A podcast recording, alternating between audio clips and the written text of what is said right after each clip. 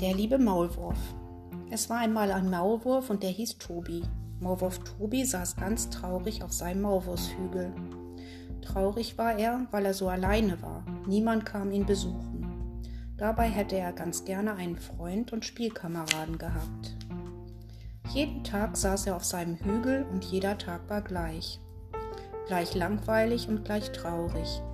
Viele Tage vergingen und to Tobi wurde immer trauriger und einsamer. Er weinte viel. Auch heute saß er auf seinem Hügel und schaute mit traurigen Augen zu Boden. Doch plötzlich wurde er hellwach.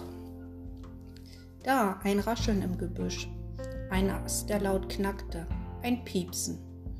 Tobi hob seinen Kopf, machte seinen Hals ganz lang und schaute neugierig in die Richtung der Geräusche. Hallo, wer da? rief er. Wieder hörte er nur ein hohes Piepsen. Jetzt machte sich Tobi auf den Weg, sprang vom Hügel hinunter und lief direkt den Geräuschen entgegen. Ein bisschen mulmig war ihm schon zumute, als er sich von seinem Bau entfernte. Man kann ja nie wissen, was einem erwartet. Doch das Piepsen kam ihm seltsam vor. Es könnte jemand in Not sein, dachte er. Mit vorsichtigen Schritten näherte er sich dem Ort, wo die Geräusche herkamen. Ein paar Äste musste er wegschieben, damit er sich einen Weg bahnen konnte. Mutig schritt er weiter.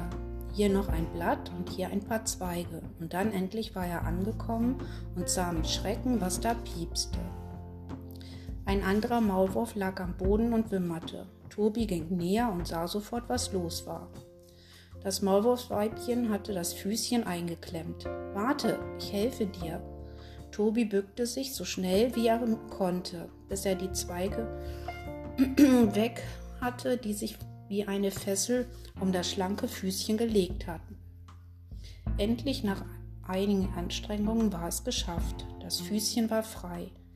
Oh, bin ich froh, sagte das fremde Maulwurfsweibchen und sprang Tobi vor lauter Freude einfach um den Hals. Vielen, vielen Dank. Du bist lieb.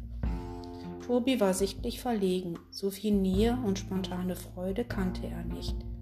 Ich bin Maja und wie heißt du? To, to, Tobi, stammelte er und um etwas abzulenken, fragte er rasch, tut's weh? Kannst du laufen? Es tut höllisch weh, aber ich versuche zu gehen, sagte Maja. Ich stütze dich, sagte Tobi. Die, Mün die Wunde müssen wir versorgen. Ich bringe dich in meinen Bau.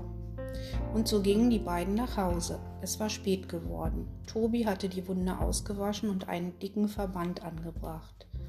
Maja ist danach sofort eingeschlafen. Er war auch müde, aber schlafen konnte er noch lange nicht. Immer wieder schaute er zu Maja, lauschte, ob sie noch atmete, ob sie noch da sei. Sie war noch da und schlief friedlich. Als er am nächsten Morgen aufwachte, war ihr Bett allerdings schon leer. Total erschrocken sprang er auf und rannte hinaus.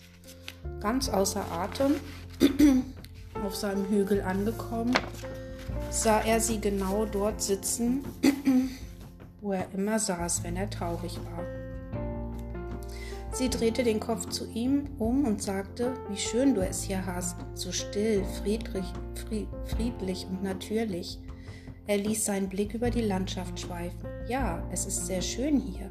Ich hab's nur nicht mehr gesehen, meinte er und wurde ganz leise. Komm, erzähl mir, was dich bedrückt. Maya war sehr aufmerksam und feinfühlig. Sie spürte sofort, dass es ihm nicht gut ging. Tobi setzte sich zu ihr und begann zu erzählen, wie einsam er sei, wie allein und wie jeder Tag trist und langweilig vorübergehe und wie er nur noch dagesessen sei und immer trauriger wurde. Eine Pause entstand, als Tobi fertig erzählt hatte. Maja nahm seine Hand und hielt sie ganz fest. Nach einer Weile meinte sie, jetzt bist du nicht mehr alleine und all die Tiere da draußen auch nicht mehr. Viele Tiere sind verletzt, so wie ich, und sie brauchen deine Hilfe.